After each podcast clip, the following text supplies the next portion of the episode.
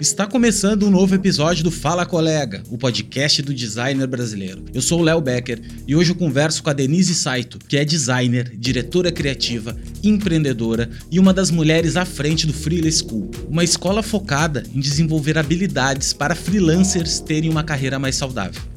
Antes do papo, quero te fazer uma pergunta. Você está satisfeito com a grana que está ganhando? Gostaria de ter mais clientes te pagando o que você merece? Se você disse sim, eu tenho uma oportunidade, colega. Estão abertas as inscrições para o Bem Pago 3.0, o nosso treinamento de negócios para designers. Chega de ficar contando moeda e correndo atrás de cliente ruim. Eu vou te dar todos os caminhos das pedras para você atrair, vender e manter bons jobs na sua carteira. Clica no link em algum lugar dessa tela e se inscreve. Caso você estiver escutando esse podcast em algum momento que tenha passado esse período de inscrições, não tem problema. É só me chamar lá na DM do Instagram que a gente resolve para você.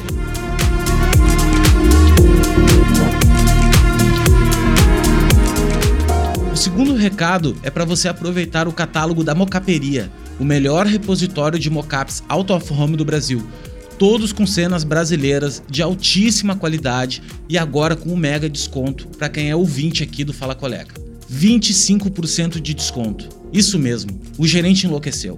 Utilize o cupom FalaColega25 e bora aproveitar. Corre lá na mocaperia.com e aproveita. Agora, bora trocar uma ideia com a Denise.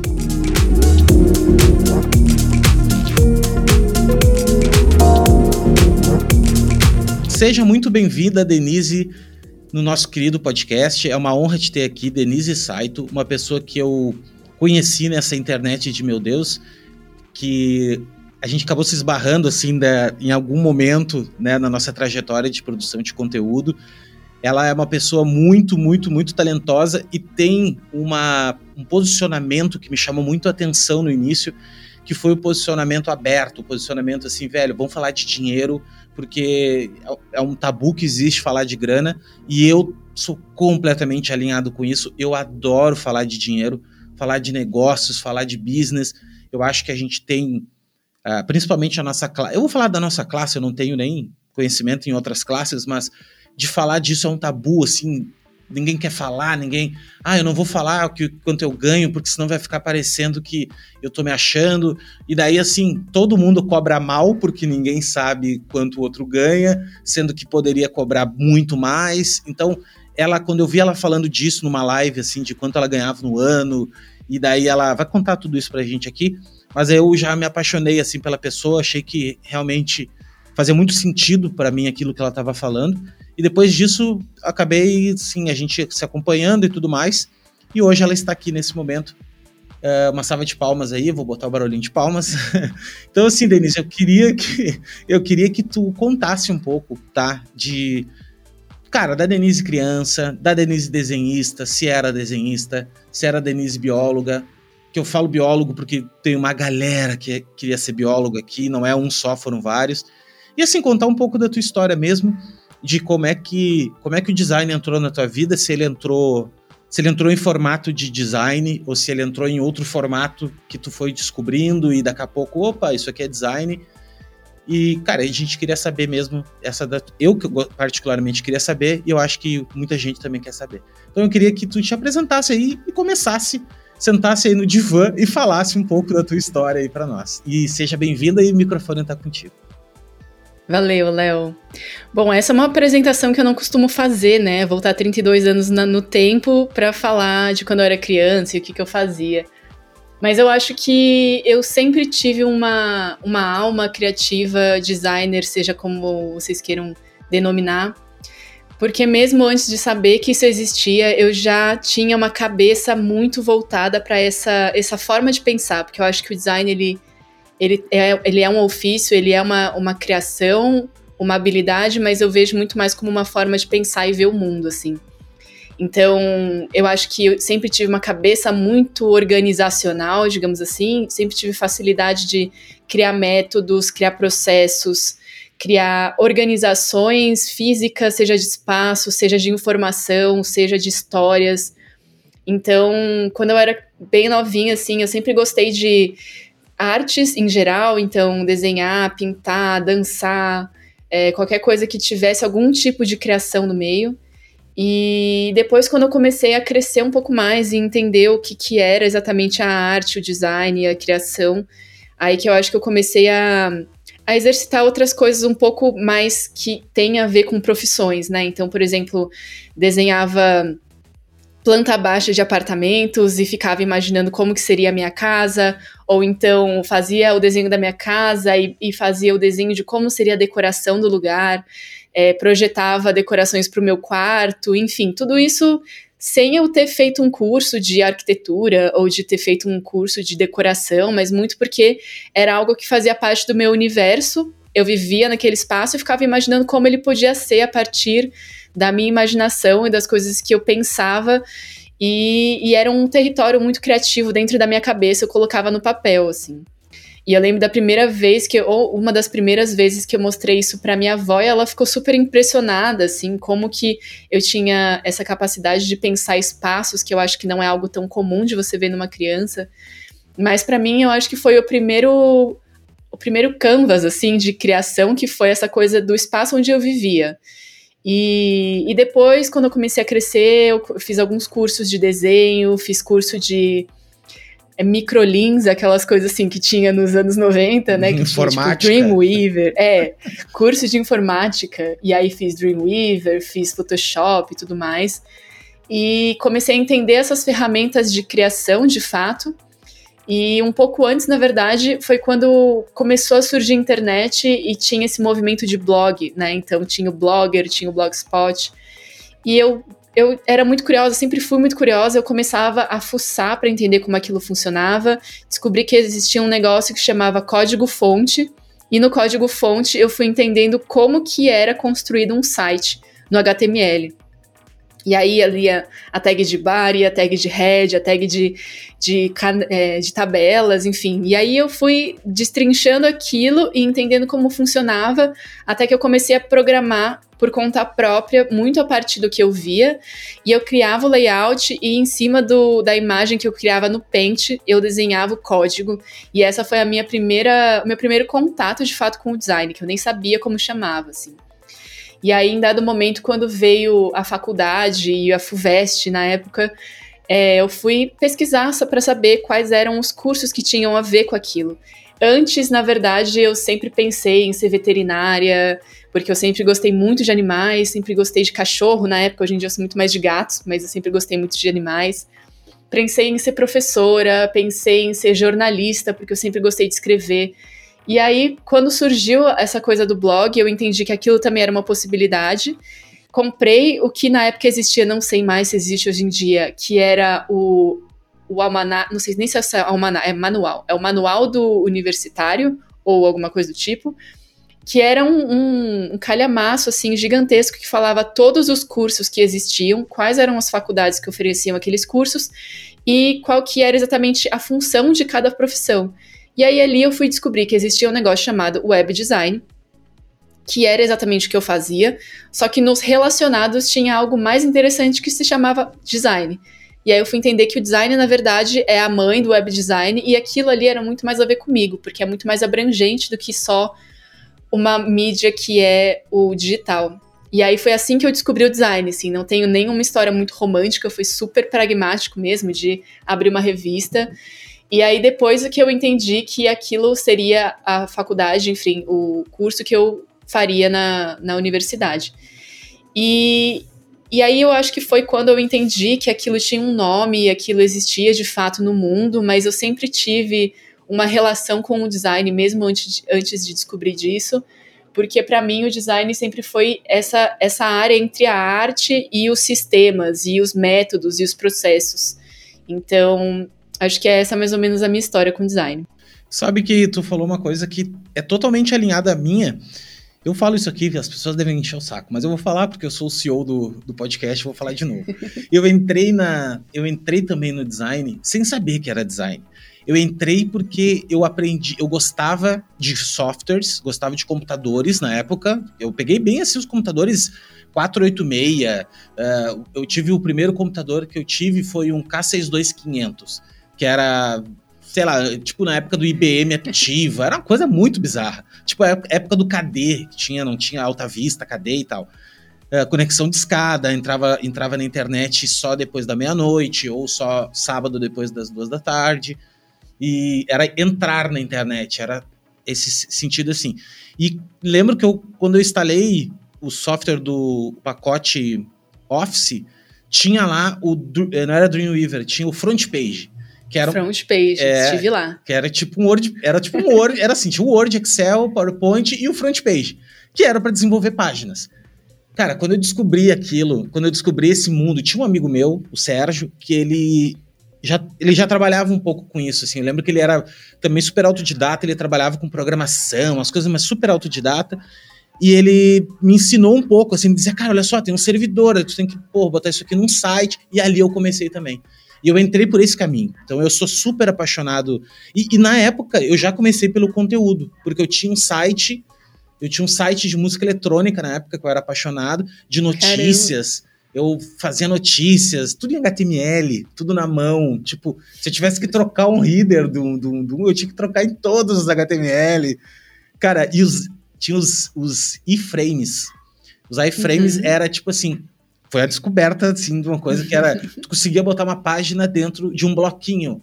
Então, ah, eu vou fazer essa, essa página separada para quando eu puxar, enfim. Então foi foi um momento também bem bem áureo assim. E depois veio o Flash, daí depois, enfim, eu fui eu fui por esse caminho. E design mesmo, eu só fui descobrir o que era design quando eu entrei na faculdade, depois de velho, assim, depois de velho sei lá, 27 anos eu tinha, quando eu entrei na faculdade, que eu olhei e disse assim, meu Deus, velho, tem, é, é, realmente uma, um ofício, né? Existe, não é só essa camada estética, não é só essa camada, tem, tem um jeito de pensar, que nem tu disse, né? Então hoje para mim design é bem isso, assim, é um, é, um é, é, quase um estilo, né? Um estilo de pensamento, assim, vou, uhum. vou me uhum. portar dessa forma. Mas Denise, me diz uma coisa, aí tá, beleza, foi, foi, foi, e daí como é que tu começou a trabalhar? Onde é que foi que a vida profissional iniciou? Tu trabalhou em agência? Tu como é que foi assim? Eu entrei na faculdade em 2008. Em, 2000, em 2009 eu consegui meu primeiro estágio, que foi, na verdade, eu foi assim, eu consegui dois estágios ao mesmo tempo. Eu fui aprovada em duas vagas ao mesmo tempo. Só que uma delas pagava mais. Aí, logicamente, eu fui para que pagava mais, que era 100 reais a mais. Era tipo assim, uma era 700 reais e a outra era 800 reais. E aí eu fui para que pagava 800 reais. Essa vaga era uma editora em que eles criavam conteúdos digitais em Flash. Olha, veja bem, você uhum. falou de Flash, então eu trabalhava em Flash. E eu tinha que fazer as animações dessas histórias em Flash. Então era aquela coisa ali de anime, animar em, em, frame, nem lembro como chama as coisas, mas enfim, eu aprendi a mexer bastante no Flash nessa época. E depois de duas semanas, sei lá, que eu tava nesse trabalho, o, o dono da outra empresa, da outra vaga, falou assim: Gostei tanto de você que vou aumentar a proposta, te pago 900. Aí eu, que tinha aceitado o, o proposta de 800, falei: Beijos, vou ali pro cara que quer me pagar mais 100 reais. Então eu mudei para essa outra vaga e aí, nessa outra vaga que eu ganhava 900 reais, eu continuei usando o Flash para fazer o site, que era essa época áurea, onde se fazia site no Flash. E foi meu primeiro estágio em que eu era estagiária, eu era assistente de arte, eu era diretora de arte, eu era é, chefe de, de arte, eu era, tipo assim, a única designer da empresa. Então, o chefe, que era o dono, ele era o dono da empresa, não tinha uma equipe de arte, assim. Então eu era a única designer, tinha uma pessoa de marketing, tinha uma pessoa de nem sei o que que era, e era uma equipe de três pessoas que trabalhava para criar, é, produzir eventos. E aí eu era designer que fazia site, eu fazia toda a comunicação dos eventos, eu fotografava nos eventos, eu editava as fotos, eu fazia vídeo, tipo assim, eu era tudo e eu ganhava 900 reais. então, foi aí que eu entendi como o mercado funciona. Mas isso também foi importante, digamos assim, para minha para minha jornada, porque eu comecei a entender desde aquele momento que eu tinha muitas habilidades, que eu conseguia fazer muitas coisas e que eu não precisava me resumir a uma única coisa, por mais que eu fosse designer e que eu tivesse um nome de designer, que eu fizesse um curso de design. Então é isso, eu fazia um milhão de coisas que talvez eu não fosse paga para isso, mas eu estava fazendo porque eu sabia fazer e eu gostava também. Então foi um aprendizado muito grande para mim entender e também para aprender a fazer essas coisas. E saindo de lá, eu já fui para uma outra empresa em que eu fui contratada, que chama Grupo Inc., que hoje em dia, eu nem sei se o grupo chama mais assim, mas é, fazia parte a Colmeia, que era uma agência ah, bem grande deles, na época. Maravilhosos. É, então, maravilhosos a Academia de Filmes, que é uma produtora que ainda existe. Então, eu fui direto para eles e aí, assim, já contratada com CLT e ganhando bem mais. E aí lá era uma produtora, então eu ficava na área de pesquisa. Para quem não sabe, para quem não conhece a área de audiovisual, toda produtora tem uma área de pesquisa que são as pessoas que vão ficar responsáveis por fazer um negócio que chama monstro e tratamento, que basicamente é ou o diretor chega com uma ideia, com uma proposta, a área de pesquisa vai procurar todas as imagens possíveis e imagináveis para contar uma história visual para aquela proposta ali que, que, o, que o diretor teve e vai montar tipo um, um vídeo é, é tipo um, uma montagem, né? Um vídeo tosco. que é, ilustra. Tosco, assim. É uhum. tosco, mas que traduza a mensagem que, que o diretor quer passar. E o tratamento é um documento, uma apresentação que tem tanto a proposta em texto quanto imagens que ilustram aquilo ali. De repente, uma identidade visual que já mostra qual é a pegada do filme, qual é a estética, tudo mais. Então, esse departamento de pesquisa era onde eu trabalhava e eu ficava responsável pelos tratamentos. Então, eu fazia basicamente pesquisa de imagem, identidade visual, montava apresentação e tudo mais. E foi a minha primeira experiência com produtora. Primeira e talvez única, assim, na verdade. E aí, depois que eu saí de lá, eu fui fazer um intercâmbio, passei um ano morando em Portugal, no Porto, fiz um, um ano do curso de design lá. Então, quando eu voltei, eu continuei fazendo a faculdade. E aí, quando eu voltei, eu fui trabalhar na Flag, que aí foi o trabalho, assim, que eu acho que realmente deu uma guinada na minha vida, porque foi quando eu entrei num ambiente que tinha tudo a ver comigo. Assim, eu acho que a Flag é um lugar muito muito bom para quem tem esse perfil que eu tenho, que é tipo uma pessoa que faz um monte de coisa, tem um monte de talentos e quer desenvolver várias coisas. Então, por exemplo, quando eu trabalhei na, na produtora, era muito legal, porque, tipo, tinha muita gente interessante, era um trabalho interessante, mas eu só fazia aquilo, assim, era muito bem determinado o que eu tinha que fazer. E na Flag eu era produtora, eu era gestora, eu produzia festas, produzia eventos, é, exposições, falava com o fornecedor, fazia produção gráfica, fazia vídeo, fazia site, tipo assim, um monte de coisa. Então também foi um lugar em que eu desenvolvi bastante habilidades e tive a liberdade para fazer isso. O Martini, que é o, fundador da Flag, eu trabalhava diretamente com ele e ele é um cara assim muito que deixa você criar e fazer coisas e propor coisas. Então ele me dava muita liberdade e isso com certeza me ajudou muito a expandir esse leque de habilidades que eu tinha e exercitar esse, essa possibilidade de ser e, e fazer várias coisas. Só que aí, depois de um tempo, assim, eu tinha 21 anos quando eu entrei na Flag. Quando você tem 21 anos, você quer alguma resposta. Uhum. Assim, você quer uma certeza. É muito difícil de você abraçar a, o fato de que você tem um job, um, um, job description ou um job title que não quer dizer nada, ou então um, um escopo que é muito aberto. Eu queria, tipo assim, saber o que eu tinha que fazer. E aí eu acho que aquilo me deixa um pouco angustiada do tipo, cara, só me fala o que eu tenho que fazer. E não tinha o que fazer, era tipo meio que eu ia fazendo o que eu queria e, e surgia na hora. Então eu acabei saindo da Flag e fui para outra empresa do grupo, que era Comitê, que aí também era uma produtora, passei um pouquinho de tempo, depois eu fui para a Mesa, que também é uma empresa da, do grupo, que é hoje em dia é, um. Não sei definir em poucas palavras, mas é, é como se fosse uma consultoria de soluções criativas, em que existe, existe um método muito específico para resolver problemas complexos em cinco dias. E aí a mesa estava nascendo na época, em 2013, quando eu fui para lá tinha três pessoas na equipe, incluindo eu, e hoje em dia tem uma equipe de, sei lá, 20, 20 e poucas pessoas, não sei. E, e, de novo, assim, também é um lugar que me permitiu explorar muitas coisas, fazer muitas coisas diferentes, ter muita autonomia, muita liberdade para criar.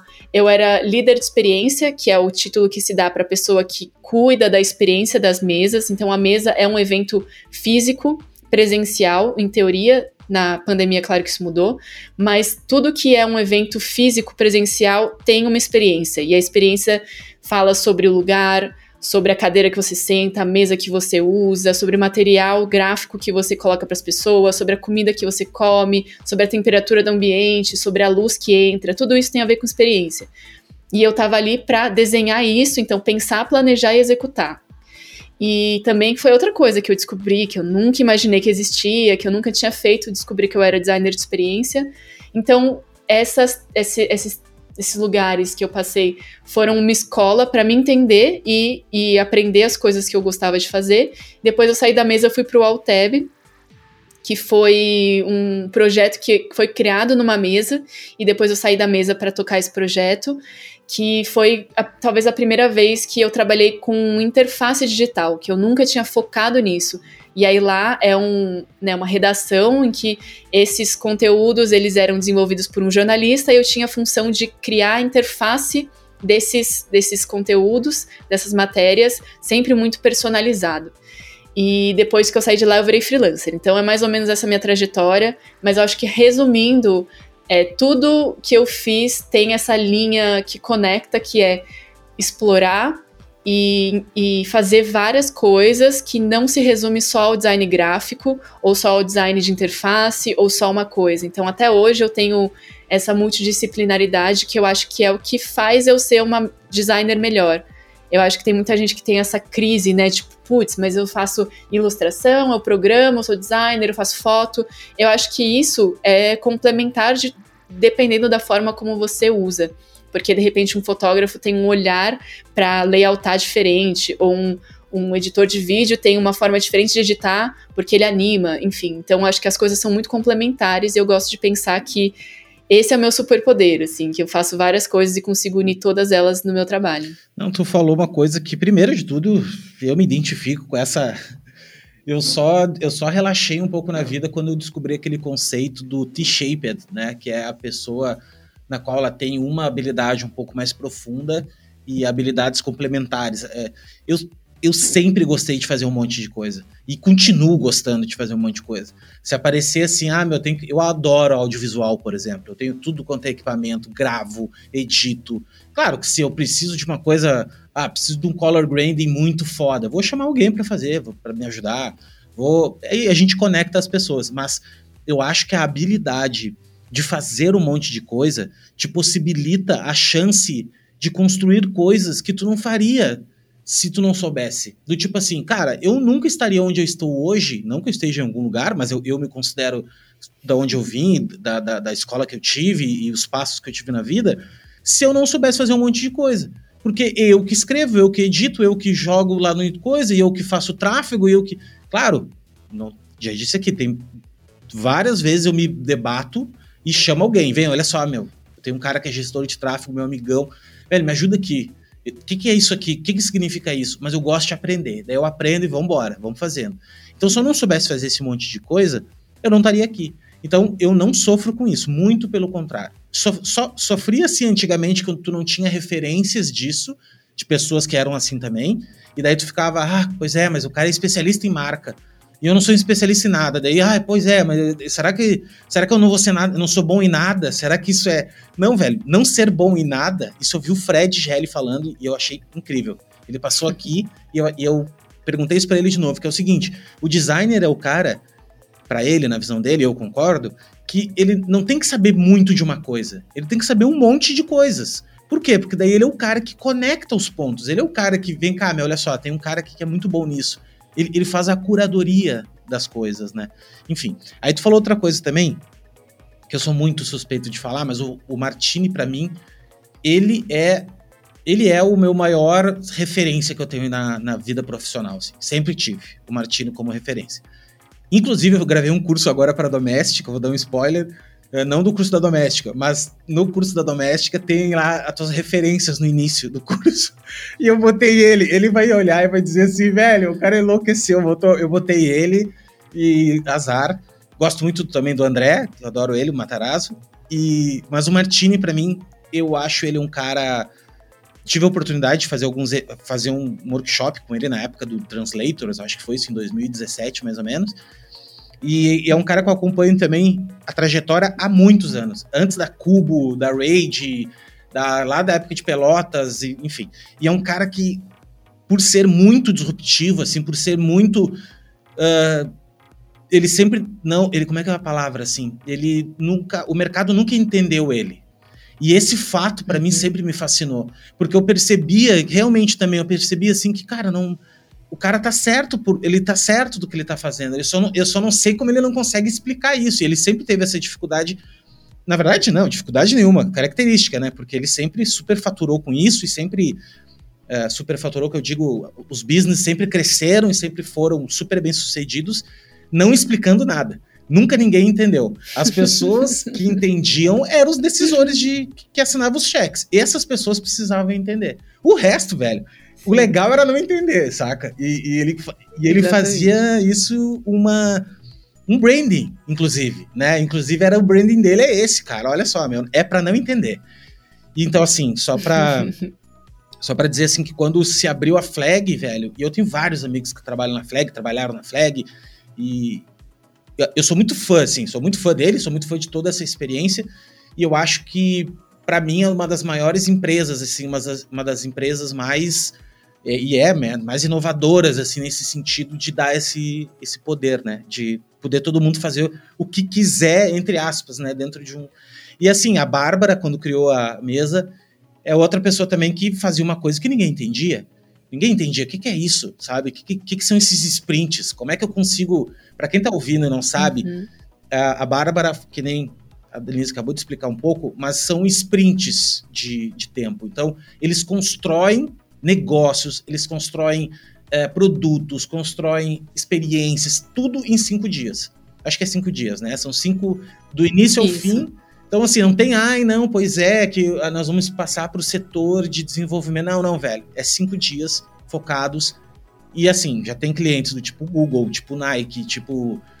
Enfim, é um negócio muito foda, assim. Mas eu quero saber o seguinte: daí tá, beleza. Daí tu trabalhou, trabalhou, trabalhou. E onde é que saiu.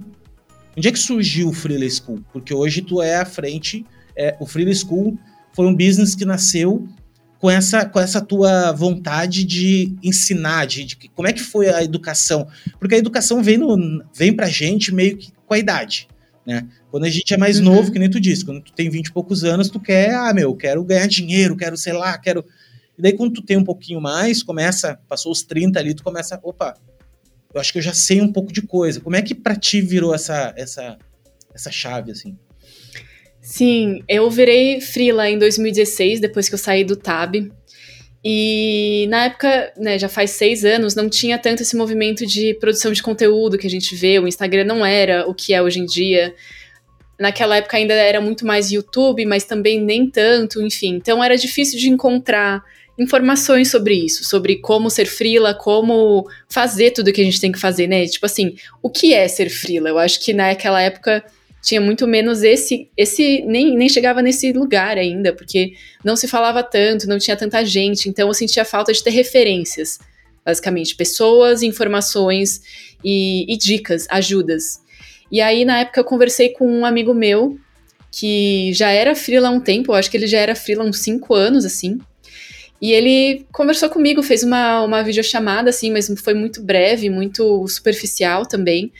Mas eu acho que foi mais para eu entender como que era esse lance de ser frila, assim, só para tirar um pouco da insegurança.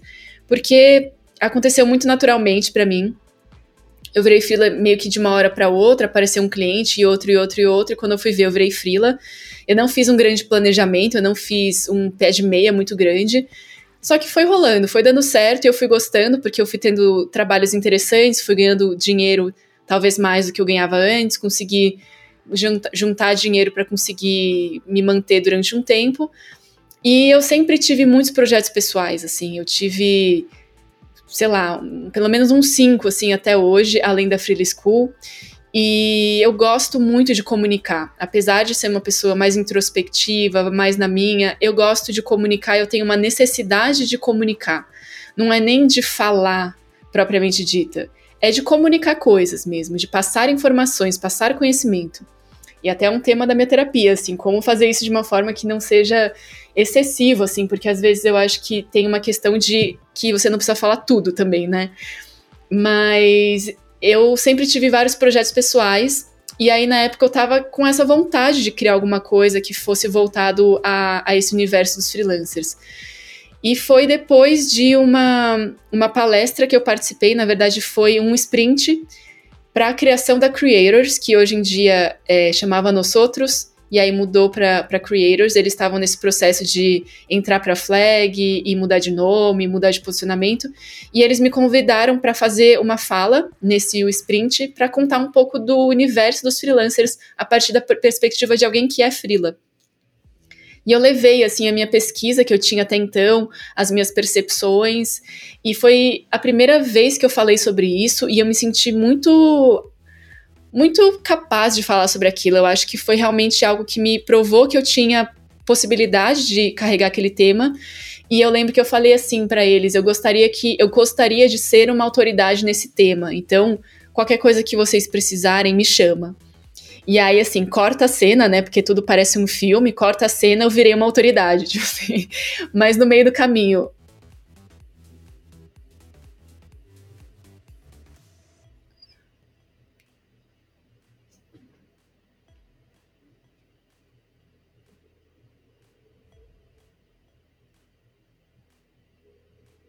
Alô?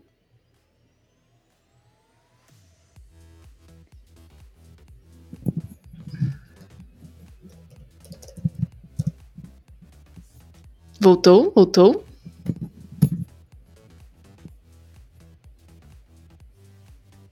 Calma aí. Calma aí que eu não tô te ouvindo. Só um minutinho. Falei.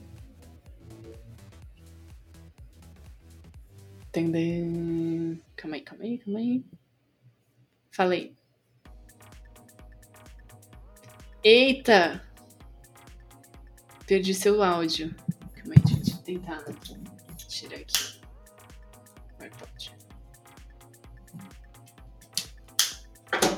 Hum.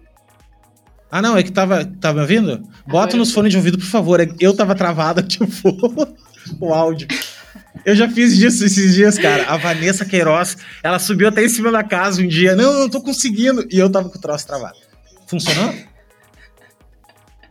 Tá. Funcionou, agora voltou. Eu dei uma, dei uma oscilada Beleza. aqui na internet. Segue, daí tu tava no. Tu sentiu que tu tava empoderada a poder falar sobre o. Tu te sentiu empoderada, tipo, ah, meu, posso falar sobre isso. Exatamente. E aí eu lembro que eu falei para eles assim: eu quero ser uma autoridade nesse tema dos freelancers, então qualquer coisa que vocês quiserem fazer em relação a esse universo, me chama. E aí corta a cena, porque tudo parece um filme, né? Então, assim, tipo, corta a cena, eu virei uma autoridade. Mas né, teve um monte de coisa no meio do caminho. porque eu comecei a Freely School como um projeto muito mais despretensioso de falar sobre o que eu fazia, sobre a minha experiência, contar da minha percepção sobre esse universo. Então, era muito menos uma escola, muito mais um Instagram para compartilhar meus pensamentos. Só que aí eu tive esse essa vontade muito grande de começar a compartilhar coisas um pouco mais relevantes que tivessem um impacto maior. E aí foi quando eu decidi transformar numa escola de fato e lancei o primeiro curso. E o primeiro curso foi assim, como você falou, né? A gente grava, a gente edita, a gente faz roteiro, a gente faz tudo. E foi, foi sim, eu acho que uma, uma experiência muito importante para de fato começar, porque eu acho que não não se prender tanto ao preciosismo de ser perfeito, às vezes é importante para só tirar coisa da, da, da cabeça e do papel e fazer, porque aquilo me ajudou a entender o que, que funcionava, o que não funcionava, para continuar fazendo. E depois eu descobri que. Descobri não, mas me dei conta que o que eu queria mesmo era alcançar mais gente. Então eu tirei aquele curso do ar, peguei todos os conteúdos que faziam parte do curso e comecei a fazer lives abertas no YouTube durante um mês inteiro, que são todos os vídeos que a gente tem disponível no YouTube. E ao mesmo tempo comecei a produzir muito mais conteúdo aberto no Instagram, que aí foi quando começou a crescer de fato. Naquele ano eu fui reconhecida como uma das 30 jovens é, que fizeram algum projeto pessoal independente para mudar o mercado de comunicação reconhecido pelo papel e caneta. E aquilo ali também foi muito importante como uma chancela de que eu estava fazendo algo relevante e estava sendo visto, né? Foi uma, uma aprovação mesmo. e me deu forças para continuar fazendo e, e, começar a pensar de uma forma em que eu pudesse viver daquilo, assim, talvez eu conseguisse transformar isso de fato num negócio, né, e não só num projeto pessoal. Como que eu posso fazer com que isso aqui gere uma grana suficiente para não só fazer os cursos e que é legal, mas assim, trazer meu salário daqui. E aí a história, assim, que não é tão linear, que parece linear olhando de fora, mas não foi, é que em 2020 eu fiz esse primeiro curso. Em 2021 eu falei, tá, então esse ano eu vou vir, viver da Free School. E aí eu comecei a negar todos os trabalhos como designer, porque eu já não estava tão afim assim de ser designer, e comecei a pegar um monte de trabalho assinando como Free School. E aí tudo que aparecia, eu pegava. Curadoria e recrutamento? Pode mandar. Ah, você quer que eu faça desenho uma experiência de um curso para você? Ah, pode mandar. Ah, você quer fazer produção de vídeo para um treinamento da sua empresa? Aí eu fazia. Então, tipo, eu acabei pegando um monte de coisa que não era o plano inicial da Free School, que na verdade era educação, para conseguir grana de fato. Então, eu acabei me tornando muito mais uma recrutadora e produtora do que de fato uma escola. E aí eu fui, tipo, achando legal, porque eu estava fazendo coisas diferentes coisas que têm a ver com o ensino de alguma forma, mas não diretamente. Só que, assim, quando você se abre para fazer um monte de coisa, chega uma hora que dá uma crise. Não uma crise, né? Mas que você para e fala: o que, que eu tô fazendo? Será que é isso mesmo que eu quero fazer? Será que eu quero virar uma produtora ou eu quero ser uma escola? Será que dá para ser os dois ao mesmo tempo? E aí, quando eu comecei a me questionar sobre isso, eu percebi que se eu virasse uma produtora, eu ia ser uma produtora. E ponto. E não era exatamente esse meu propósito. Por mais que eu quisesse, sim, virar diretora, tipo, plugar uma equipe para ir pro estúdio e tudo mais, porque eu gosto muito disso, não é isso exatamente não que é eu queria. Não é o core business, então, né? Não é o core que tu quer vender isso. Tu quer isso como meio. Tipo, exatamente. ah, eu quero ter isso para mim fazer... É, é, cara, tu tá contando a minha história, exatamente o que eu tô vivendo, assim... cara, eu amo educação e amo audiovisual. Só que eu sei que o audiovisual ele é um caminho, velho. Ele não pode ser o final. Uhum. Eu não uhum. posso ficar preso. Vou ir na conferência de videomakers. Não posso fazer isso, tá ligado? Mas, é, uhum. é, mas é, difícil, assim. É uma coisa Sim. difícil de, de, de, de travar, né? Assim. Sim. Até que chegou num momento que eu fiz uma proposta para um trabalho de um tamanho que eu nunca fiz na minha vida, assim, de muito dinheiro, de dias e dias de filmagem, de roteiros gigantescos. E eu parei e falei: caramba, olha onde eu cheguei, muito rápido, né? Isso assim, menos de um ano isso aconteceu. E eu virei uma produtora e nem me dei conta que isso aconteceu. Então, é, teve esse momento em que eu parei para entender o que, que, eu queria de verdade. Me perguntei o que, que eu quero, o que, que me faz perceber que eu estou fazendo algo relevante de verdade, preenchendo. E a resposta foi passar conhecimento, que sempre foi isso, sempre foi sobre divulgar, é, é, disseminar informação e conhecimento de uma forma acessível. Então eu estava de fato me desviando, e aí eu tive que voltar um pouco, e aí quando você vai, você tem que voltar muito mais, né? Então dá muito mais trabalho.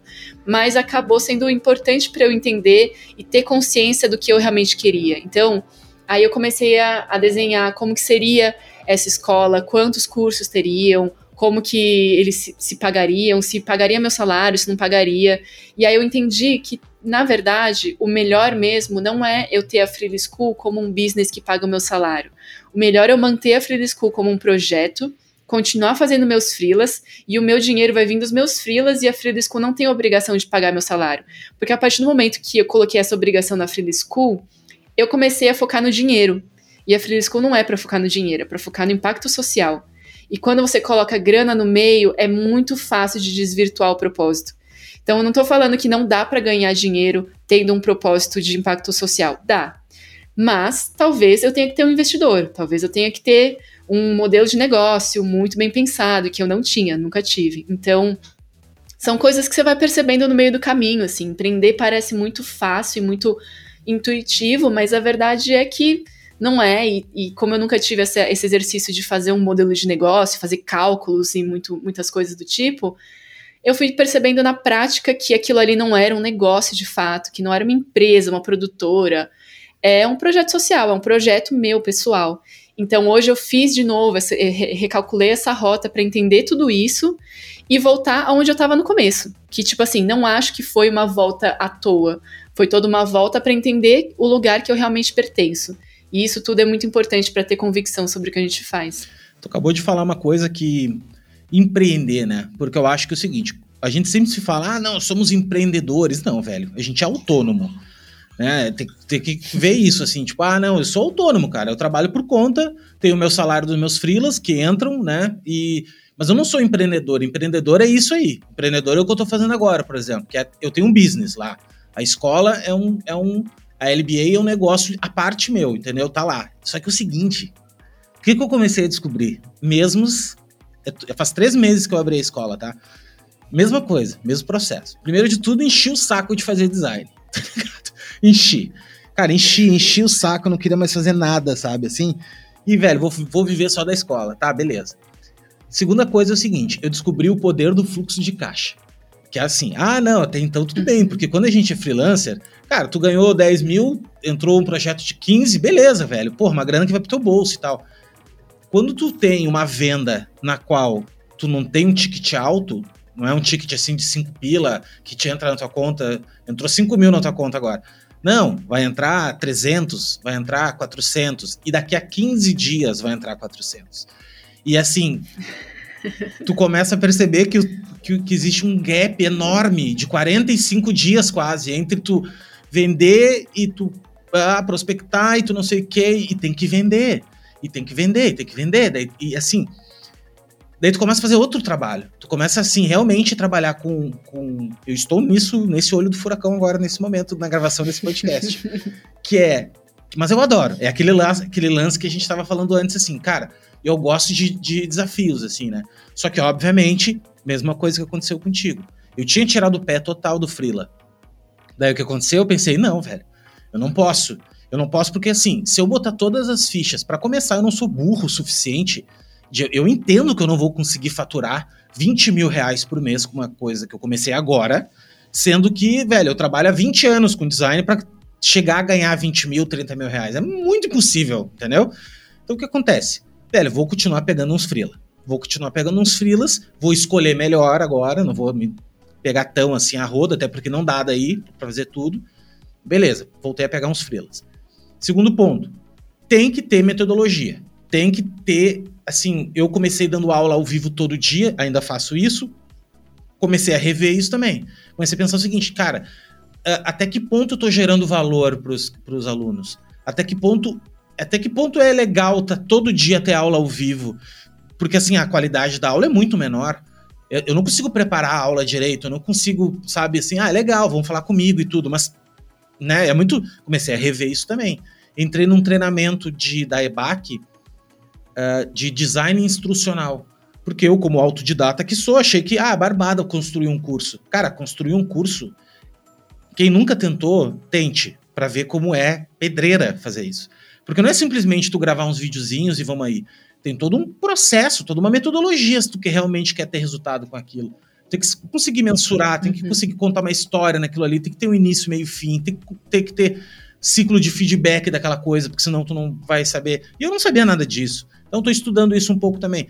Assim, tu tá falando uma parada e eu gostaria de deixar claro para quem tá ouvindo aqui também, e a galera que escuta aqui, eu acho que é também gosta de ser multidisciplinar, não tem caminho errado. Eu acho que assim, não tem caminho errado. Eu acho que a gente vai caminhando e vai caminhando, cara, e as coisas vão acontecendo e a gente vai alinhando. O, o errado, eu acho que é, é tu, é tu, que nem tu disse assim, não parar e se avaliar. Não parar e, e assim, opa, para aí, meu. Eu tô, eu tô, me, eu tô caminhando pra um lado aqui que Tô eu envolvida três da manhã com roteiro de vídeo, que não é nem meu. Isso eu percebo muito assim, quando eu pego uns frilas que eu tô desenhando umas paradas muito complexas, cara, tô quebrando a cabeça, pá, uma... Ah, isso aqui não é para mim, velho. Tipo, não é para mim que eu digo assim, não. Eu deveria estar tá gastando esse meu tempo fazendo coisas para mim, coisas assim para escola, coisas pro meu nome, pro meu conteúdo, né? Meu objetivo, que é me tornar um grande comunicador né? Então eu tenho esses objetivos, então eu tenho que caminhar para isso. O que vai me pagar as contas são projetos, cara, pontuais, entendeu? Ah, tu quer uma marca, beleza, vamos fazer, tu quer um site, vamos fazer, vou me dedicar igual, não, não é isso. Só que assim, o, a dedicação master eu dou para as minhas coisas, né? Mas assim, como é difícil, e realmente empreender é aquilo. Volta e meia eu penso, puta meu, eu precisava de 200 mil reais, cara. Na verdade, eu precisava de 200 mil, né? Pra, tipo, cara, para mim pagar uma, alguém para me ajudar a fazer não sei o quê, para mim ter dinheiro pro tráfego, para mim uh, uh, poder viver, né? Poder fazer a roda girar, hospedagem, vídeo. Agora mesmo, eu tava vendo o, o Vimeo, tô trocando de plataforma. Cara, é R$ 2.500 por ano para ter o Vimeo Pro, entendeu? E é tudo e assim, tu vendendo um treinamento de 600 reais, tu pensa, ah, mas é caro 600 reais. Não é, velho. Você tem que vender pra caramba, tá ligado? Enfim, mas assim, é só um, um, desabafo, não, mas uma troca assim mesmo de. para você que tá escutando, assim, entender que empreender não é ser autônomo, sabe? Ser autônomo é muito mais fácil do que empreender, porque autônomo é o dinheiro no bolso, uhum. entrou a grana, sabe? E Exatamente. vambora. Ser, ser empreendedor é tu tirar de ti o dinheiro e botar em algo e saber que só sai o dinheiro, não tá voltando agora. Só que eu sei que vai voltar, é que nem tu, é que nem tu sabe assim que tipo, meu, a Freela School vai voltar. Vai vir de volta esse dinheiro. Só que nenhum investidor no mundo bota dinheiro agora e quer amanhã o dinheiro. Isso não existe, né? E, e, e, me diz uma coisa, Denise, assim, como é que tá, daí como é que entrou nesse esquema de tu abrir totalmente assim? Como é que tu percebeu que, cara, esse é o caminho de que tu falou uma coisa agora que eu até me interessei muito, que foi um fator assim que eu também percebi. Que eu percebi o seguinte: YouTube, por exemplo. Velho, YouTube dá uma grana. YouTube, assim, se tu tiver bons conteúdos lá, dá uma grana no sentido assim, te dá uma, uma, uma, uma renda recorrente para te ganhar. Só que daí tu precisa abrir mais conteúdos, tu precisa, de repente, um, um, um treinamento que tu estava cobrando ali para fazer, tu vai abrir ele lá em troca disso.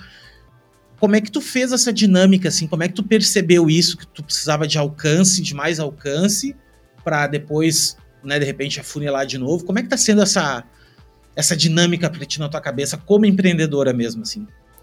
Olha, a verdade é que eu não fiz nada disso, assim. Eu não fiz um mega planejamento de, nossa, vou ter esse alcance, então eu vou conseguir monetizar. Foi simplesmente intuitivo do tipo, eu acho que eu preciso fazer, então eu vou lá fazer.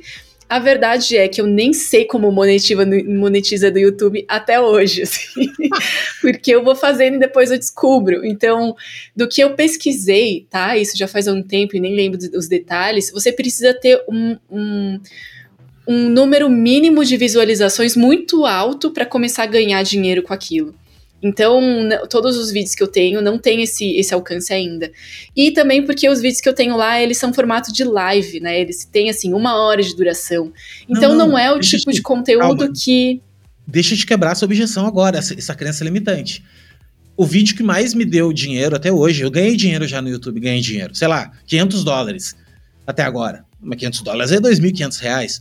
Mas assim, foi com o vídeo que eu dei uma aula ao vivo de uma hora que é o vídeo do Figma. Tipo, como fazer um, como fazer um card no Figma. Meu, é o vídeo que mais deu acesso até hoje. Deixa eu te explicar como é que tu faz. Tu cria uma conta no Google AdSense, tem que ter uma conta lá, e daí na conta do AdSense, tu tem que pegar, e daí tu manda, manda assim, é, é assim, tu manda um documento, manda uma paradinha para provar pro Google que tu é tu mesmo, e, cara, daí beleza. Aí tu começa a receber. Eles só te pagam quando tu chega a 100 dólares. Então, tipo, só que assim, já faz isso, já vai lá nos teus vídeos, programa eles para receber dinheiro, tu consegue fazer isso se eles estão lá, a monetização, tá ativado a monetização, ativa a monetização deles e, velho, deixa lá. E é isso que vai acontecer, quando as pessoas começarem a ir, de repente tu já tem vídeos, os meus vídeos, o máximo que tem, 30 mil viewers, que é esse vídeo que eu te falei, que é o máximo que eu tenho. Eu não tenho muito também, eu, na verdade eu nunca botei atenção no, no YouTube. Eu, eu comecei a perceber o YouTube agora, que eu tô conversando contigo nessa semana. Inclusive, eu gravei o primeiro vídeo realmente pensando no YouTube nessa semana. E eu vou. Tenho, eu tenho meu Instagram muito forte, que é meu carro-chefe. Só que o Instagram é uma tristeza, né, cara? Porque tu produz conteúdo feito um uhum. cavalo e amanhã não tem mais nada, né? tipo, tu não ganha um real de ninguém. Então é meio isso, sabe? Exatamente. Mas é legal porque, cara, tem que ter alguma plataforma que tu não sei, se eu tivesse que começar tudo de novo, eu começaria no YouTube, eu acho, sabe? Assim, é, é aquela história de ser autodidata, Sim. meu, é uma merda, tá ligado? Tu caminha muito, uhum. tu caminha muito. Mas olha, a, aulas com o Léo Becker sobre, sobre YouTube, então eu vou fazer isso amanhã, sem dúvida. Mas assim, eu acho que a questão do YouTube para mim foi muito intuitiva, como eu falei, e hoje em dia eu tenho essa mesma visão que você, assim, eu tô começando a planejar voltar a fazer vídeos para YouTube produzidos especialmente para isso. E também porque está começando a rolar alguns patrocínios que estão pedindo conteúdos de YouTube. E aí vai ser realmente algo focado, pensado, roteirizado e produzidos especialmente para aquele canal. E eu acho assim, o grande problema do Instagram é que ele é uma bolha onde ninguém entra e ninguém sai, assim. Tipo, não tem como você encontrar os, os conteúdos que você produz no, no Instagram no Google. E aí você só encontra aqueles conteúdos dentro do Instagram. E é muito difícil de achar qualquer coisa no Instagram. Então, o YouTube ele acaba sendo uma forma de você conseguir alcançar outras pessoas que não, não necessariamente estão no seu Instagram. E também porque, né, o, o YouTube e Google são amiguinhos. Então, é, por exemplo, se eu tenho um blog, para mim é muito melhor ter um site com meu conteúdo e o texto que eu escrevi do que ter isso num Instagram, porque aí eu consigo realmente ser indexada e chegar em pessoas e vender meus produtos e, enfim, qualquer coisa que eu precise realmente com mais eficácia. Então, para mim, hoje em dia, eu tô começando a pensar com mais carinho, mas no começo, de verdade, foi muito intuitivo, porque eu achava que aquilo tinha que estar disponível em outros lugares. E, de qualquer forma, querendo ou não, isso faz sentido. Não, muito, muito, muito. E assim, uh, o lance do. Deixa eu te contar uma outra estratégia que eu tô fazendo agora e tal. É o seguinte: o YouTube, o Facebook, o Google, todos eles. O que acontece? A gente, para mim pegar pessoas, eu sempre comprei tráfego. Eu adoro tráfego. Adoro comprar tráfego. Tráfego, para mim, é a grande invenção da humanidade. E é verdade mesmo, porque tu consegue chegar em todo mundo que tu quiser com aquela. Não é à toa que são as empresas mais valiosas do mundo por isso, né? Pela, pelo conhecimento de dados. O que, que acontece? Tem muita gente que não me encontra no YouTube, no, no Instagram. Não tem como te encontrar no Instagram. Não tá indexado em lugar nenhum. Aí o que eu comecei a fazer? Eu comprei, comecei a comprar as palavras-chave, tipo assim, curso de design, é, palavras que têm a ver com, com, estu, com, com educação em design para levar para a escola. Aí o que acontece? Eu levo o cara para a escola e lá na escola eu tenho o Pixel. Eu tenho o Pixel deles. Sabe o que, é o Google, o Facebook Pixel? Daí é o Facebook e o Instagram Pixel. Pixel lá, o snapzinho, aquele que é o código, para quem você que está ouvindo não sabe. Você tem como uh, criar um pixel, um Facebook Pixel, que nada mais é do que um pequeno código que todo todo o acesso, qualquer coisa que a pessoa faça num site ou no teu Instagram que tenha esse pixel ativado, a gente consegue rastrear essa pessoa depois. Então eu consigo exibir tráfego, mídia. É aquela velha história da pessoa tu digitar Nike, tênis Nike no Google e daqui a pouco aparecer tênis Nike por tudo. É a mesma lógica, tá? Não é exatamente isso, mas é a mesma lógica. Uh, eu comecei a fazer isso. Então eu comecei a pegar pessoas que estão vindo de outro lugar, estão vindo do Google, por exemplo. A pessoa está indo lá, nem me conhece no Instagram. Então ela, eu aqueço ela, ela cai no meu, no meu pixel, e aí depois eu tenho uma camada de mídia que eu exibo para essas pessoas, os meus melhores conteúdos para essas pessoas no Instagram delas. Porque elas vão estar tá no Instagram também, dificilmente elas não vão estar. Tá. Então é uma gambiarra que, que eu faço para atingir todo mundo. Mas isso que tu está dizendo, eu, eu tentei fazer no início e não consegui. Mas não consegui por causa de mãos mesmo, assim, não consegui fazer que é tipo, cara, vou ter um blog no meu nome, eu escrevi um roteiro, eu tenho um roteiro agora do vídeo que eu gravei, vou pegar o mesmo roteiro, vou botar no blog, vou botar o vídeo do YouTube no blog e vou começar, tipo, nisso, sabe? Vou começar, cara, a construir uma outra reputação meio que assim, ó, é, omnichannel, sabe? Tipo, velho, vai ter Instagram lá, só que eu não vou focar totalmente no Instagram mais, sabe? Assim, totalmente. Ah, cara, vou... não, eu vou focar eu vou focar no roteiro. Ó, velho, eu vou desenvolver roteiros criativos, roteiros de conteúdo. E esse roteiro de conteúdo vai ser o quê? Vou falar sobre a cor amarela. Então tá, então eu vou fazer um vídeo sobre a cor amarela muito bacana, educacional. Vou fazer esse vídeo se transformar para o Instagram, vou fazer ele se transformar para o YouTube, vou fazer ele para o blog, vou caminhar nesse caminho. E eu fiz alguns treinamentos assim de conteúdo e tal. E a galera fala disso, assim, né? Que é o conteúdo meio em teia, assim, tipo, cara, pega um conteúdo e despeja ele. Não é replicar nos outros lugares, mas é te concentra no cerne criativo do conteúdo, né? É isso que tem que fazer. E daí depois uhum. tu os meios que tu vai veicular isso aí, tu, vai, tu vê o que, que tu tem melhor, assim, né? Como é que pode ser. Porque a gente tem que pensar em dinheiro, velho. Não dá para ficar, tipo, ah, eu tenho 40 mil seguidores. Velho, eu não rentabilizo esses 40 mil. E eu ainda tenho que botar dinheiro para falar Sim. com eles ainda. Que, que é o mais louco, sabe? Então, uma viagem, né? Exatamente.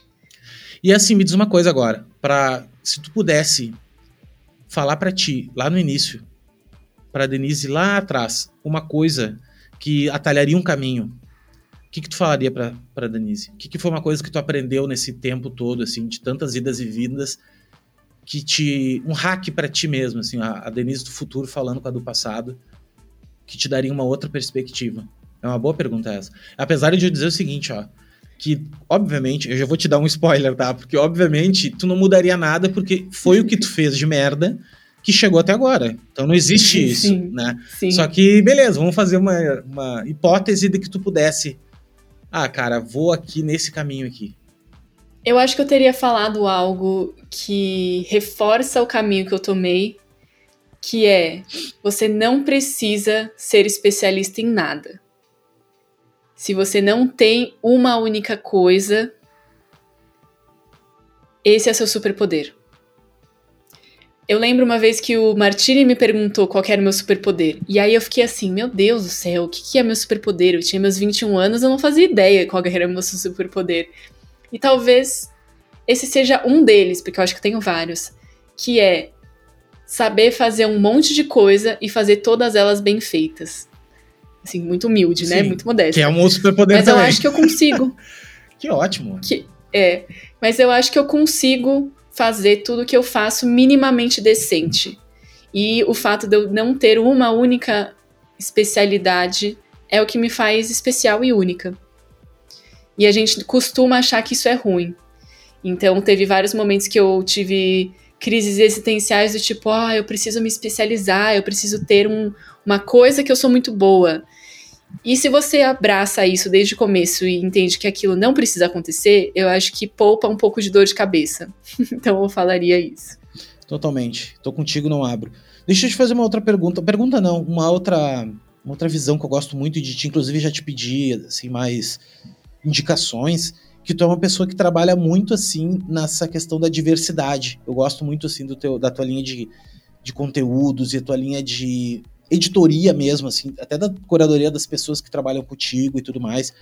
Uh, como é que tu enxerga hoje o mercado, não publicitário, que eu acho que o mercado publicitário é esquisito, mas o mercado criativo, assim, não indo para tua bolha, tá? Não indo para nossa bolha, que eu acho que a nossa bolha ainda é muito especial e muito, mas olhando para um modo geral, qual é a tua opinião, assim, que tu que tu enxerga nesse sentido, assim, de, do momento que a gente está vivendo, assim, de uh, porque tem muita gente que diz, ah, não, cara, é muito mimimi, ah, tem muito isso, a geração tal é muito mimimi.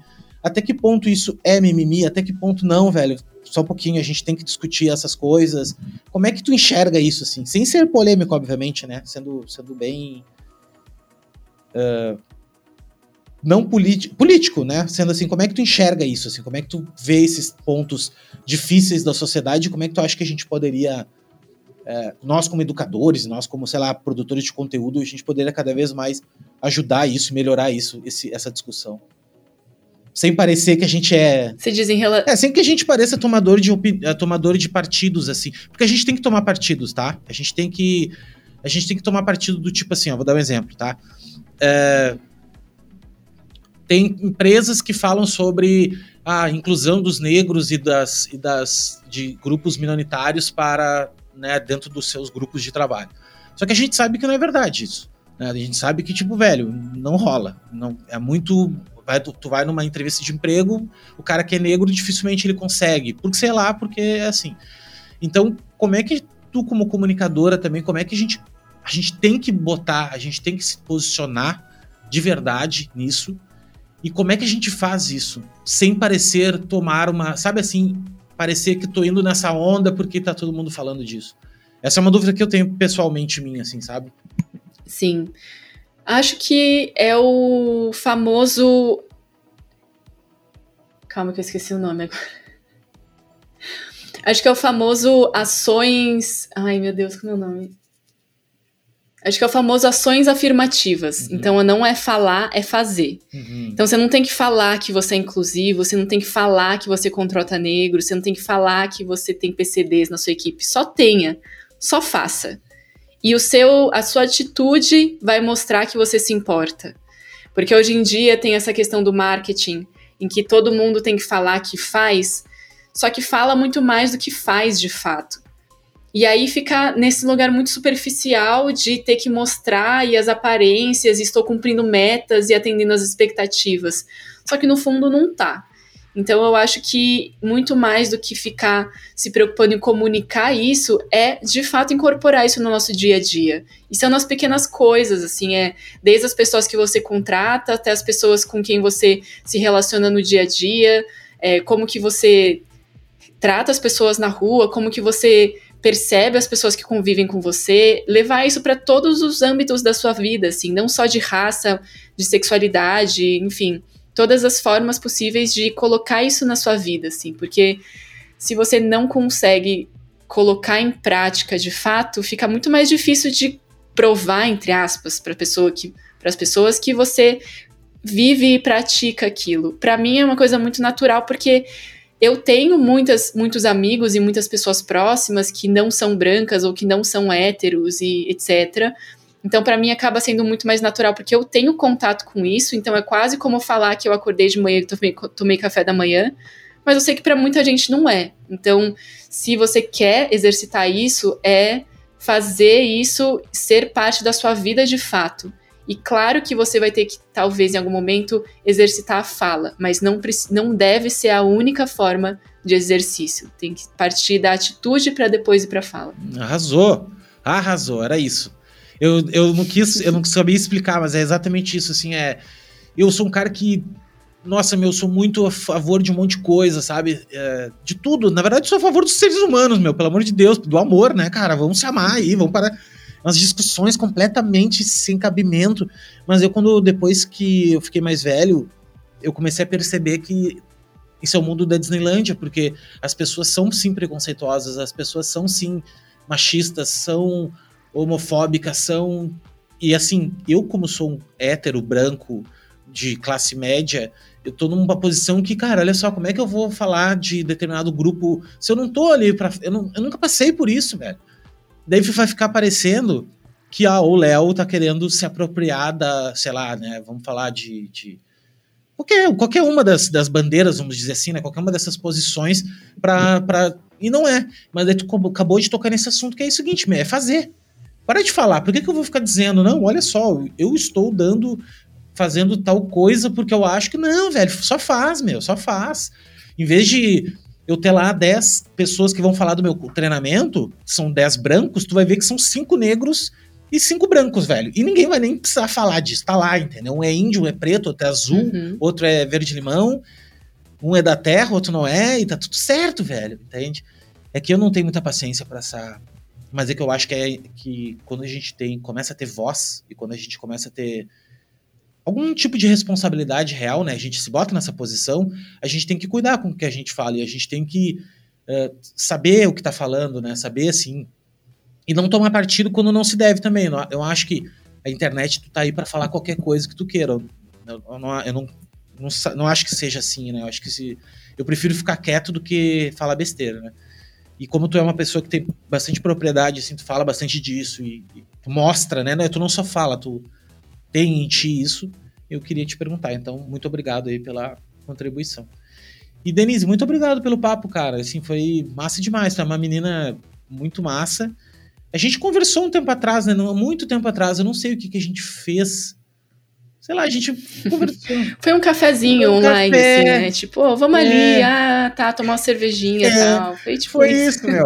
E vamos fazer mais coisas, sabe? Eu queria fazer, cara, vamos fazer. Vamos, vamos fazer coisas. Eu gosto dessas coisas. As portas estão abertas. É, de, de brand, assim, sabe? De marcas, sei lá, eu, eu gosto, sabe? Então, mais uma coisa que eu vou botar no meu Notion ali de fazer, né? Ah, mais uma.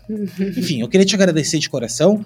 Foi um papo muito legal, de mesmo mais um tijolinho que a gente coloca aí, tenho certeza, na cena. E eu queria que tu falasse as palavras finais. Uau, as palavras é. finais. Não sei se eu preparei uma palavra final. Mas eu queria agradecer, com certeza, o convite. Eu adoro participar de podcast. Eu gosto quando traz reflexões e pensamentos que talvez não esteja acostumada no dia a dia. Então é sempre bom para pensar um pouquinho. E, enfim, acho que todas as pessoas que estão ouvindo a gente tem muito a aprender com nós dois. E eu também, as pessoas que estão na Freely School e não estão com o Léo também, sigam ele, que eu acho que tem muita coisa legal e a gente pode unir força sempre, porque fazer junto é sempre mais gostoso.